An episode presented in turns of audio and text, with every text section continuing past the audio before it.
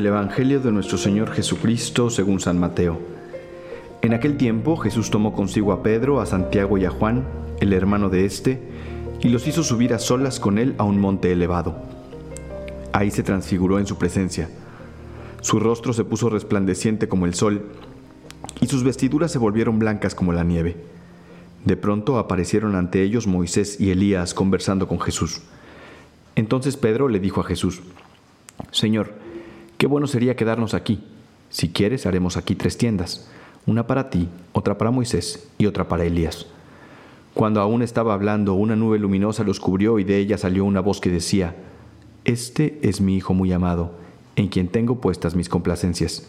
Escúchenlo. Al oír esto, los discípulos cayeron rostro en tierra, llenos de un gran temor. Jesús se acercó a ellos, los tocó y les dijo, Levántense y no teman. Alzando entonces los ojos, ya no vieron a nadie más que a Jesús. Mientras bajaban del monte, Jesús les ordenó, no le cuenten a nadie lo que han visto, hasta que el Hijo del Hombre haya resucitado de entre los muertos. Pues no sé por qué el programa que preparamos para este podcast de ¿Qué haría Jesús? hace que me toque una vez más este Evangelio si ustedes recuerdan, creo que hace dos evangelios me tocó exactamente el mismo, la transfiguración, si no me equivoco fue en febrero 18. Pero bueno, pues seguramente el Espíritu Santo algo me quiere decir a mí.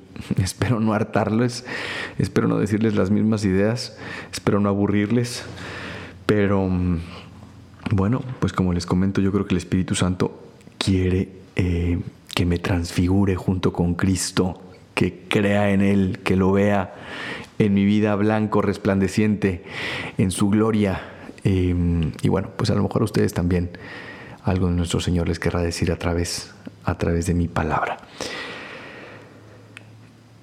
Vemos exactamente como hace unos días eh, la transfiguración de Jesús, em, solamente que esta vez no es el Evangelio de Marcos, sino que es el Evangelio de Mateo bastante parecido. Acuérdense que los evangelios de Mateo, Marcos y Lucas son muy parecidos, cambian algunas cosas nada más. Y en este caso, pues efectivamente es, es casi igual.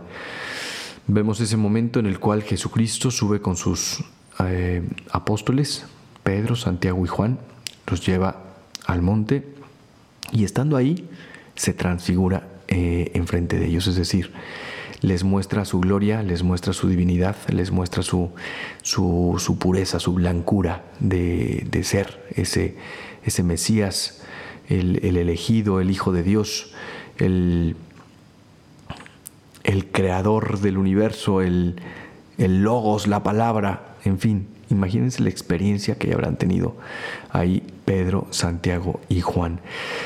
La vez pasada nos fijamos en en el tema de, la transfiguración como tal, ¿no? Como es verdad que en nuestra vida también ocurren algunas transfiguraciones y algunos momentos de gloria, algunos momentos de luz, algunos momentos de excesiva alegría, eh, de excesiva claridad y que no hay que olvidarnos de esos momentos para poder seguir caminando en los momentos de oscuridad o en los momentos de tristeza, de pena, de situaciones complejas, ¿no? Bueno, pues en esta ocasión recordar eso que, vimos hace unos días, pero en esta ocasión me gustaría centrarme en esto que, eh, que dice el Padre de su Hijo Jesucristo. Cuando estaban hablando, una nube luminosa los cubrió y de ella salió una voz que decía, la voz del Padre. Este es mi Hijo muy amado, en quien tengo puestas mis complacencias. Escúchenlo. Como que mm, a veces pasamos por alto este, estos momentos en los cuales Dios se hace presente. Eh, Dios Padre se hace presente de manera física, en este, en este caso eh, auditiva, en el Evangelio. Y pues me gustaría detenerme en, dos cosas. La primera es en la seguridad que nos da el Padre la, seguridad que nos da el Padre de estar siguiendo a su Hijo, de, estar realmente eh, siguiendo al camino, la verdad y la vida que es su Hijo Jesucristo. Este Evangelio nos tiene que dar mucha seguridad. En este domingo tenemos que salir de misa, porque hay que ir a misa, señores y señoras, con, una seguridad enorme en el corazón, ¿no? con mucha confianza de decir, si seguimos a Jesucristo, si seguimos su palabra, si seguimos su mensaje, si seguimos su evangelio, si seguimos sus consejos, si seguimos sus mandamientos, vamos por el camino correcto, porque Él es el camino, la verdad y la vida. Y, nos lo confirma y nos lo garantiza hoy en el Evangelio, nada más y nada menos que Dios Padre. Dios Padre nos dice, este, este Jesús es mi Hijo muy amado, en quien, en quien tengo puestas mis complacencias. Escúchenlo, escúchenlo. Ahí está la seguridad. ¿no? Si tú con pureza de intención sigues a Jesús, te acercas a Él, le abres tu corazón, Él es el Hijo amado del Padre. Por lo tanto, vamos por buen camino, estamos en el camino correcto. Y en segundo lugar, lo que quisiera reflexionar con ustedes de, este, de esta frase del Padre que sale de los cielos eh, hace 2023 años, pero hoy también, hoy también se hace presente en nuestra vida, en este 2023. Ahí donde esté se hace presente, se abren los cielos y se escucha la voz del Padre que nos dice a todos, este es mi Hijo muy amado, escúchenlo, escúchenlo, escúchenlo, escúchenlo. Hoy hay tantas distracciones, tanto ruido, tanta información, tanta comunicación, tantas imágenes, tanta basura auditiva y visual, que escuchar, escucharnos entre nosotros ya es difícil. Escuchar a Dios también se vuelve difícil, más difícil todavía. Hoy la invitación del Padre no es distinta a la de ese a la de hace tantos años. Hoy es la misma invitación que te hace a ti y a mí a escuchar a Jesús. ¿Cómo podemos escuchar a Jesús? Primero que nada en el silencio, en el silencio, en la oración. Para entrar en oración necesitamos ese silencio.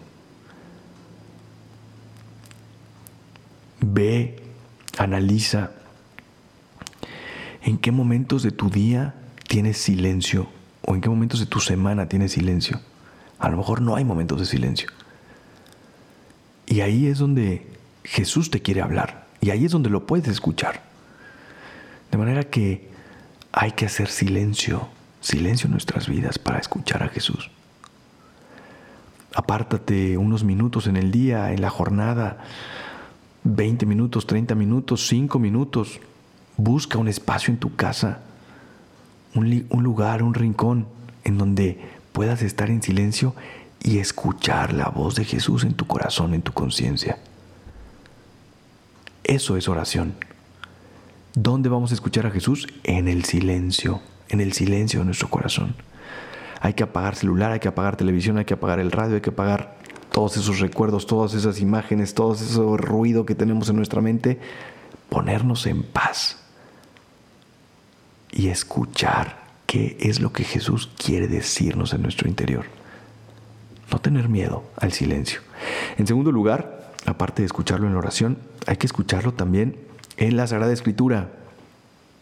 ¿Cuántas veces nos decimos cristianos y vamos y venimos y hacemos y ayudamos y todo eso está muy bien, ¿no? Pero mm, de vez en cuando abrir la Biblia, abrir el Evangelio, ver qué es lo que Jesús nos quiere decir y poder escucharle.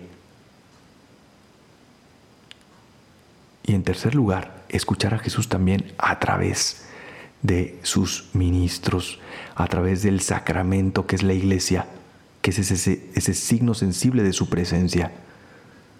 Ahí en la iglesia también escuchamos a Dios, escuchamos a Jesús, a través del Papa, de sus enseñanzas, a través de tu párroco, a través de tu obispo, a través de eh, esa persona que que te ha guiado durante tantos años, tu responsable de equipo, tu encargada de, la misión, del apostolado, esa, ese director espiritual o ese coach espiritual o esa persona que te ha acompañado. Dios también habla a través de esas personas. o de tus padres, de tus mayores, es de esa gente que te quiere y que te ha querido llevar por un buen camino. Escuchar a Jesús. En este domingo en el que recordamos la transfiguración, en donde los apóstoles vieron claramente a Dios, nosotros también lo queremos ver claramente, pero para verlo claramente tenemos que escucharlo primero. Escucharlo en el silencio, en la oración, escucharlo en la Sagrada Escritura, en su palabra y escucharlo a través de sus ministros y de la iglesia. Bien, pues que tengan todos un feliz domingo. No se olviden de ir a misa. Este podcast no sustituye la misa. Yo soy el Padre Gabriel Abascal. Ya saben que me pueden seguir en mis redes sociales. Padre Abascal en Instagram, Pega Abascal en Twitter. Que Dios les bendiga y hasta la próxima.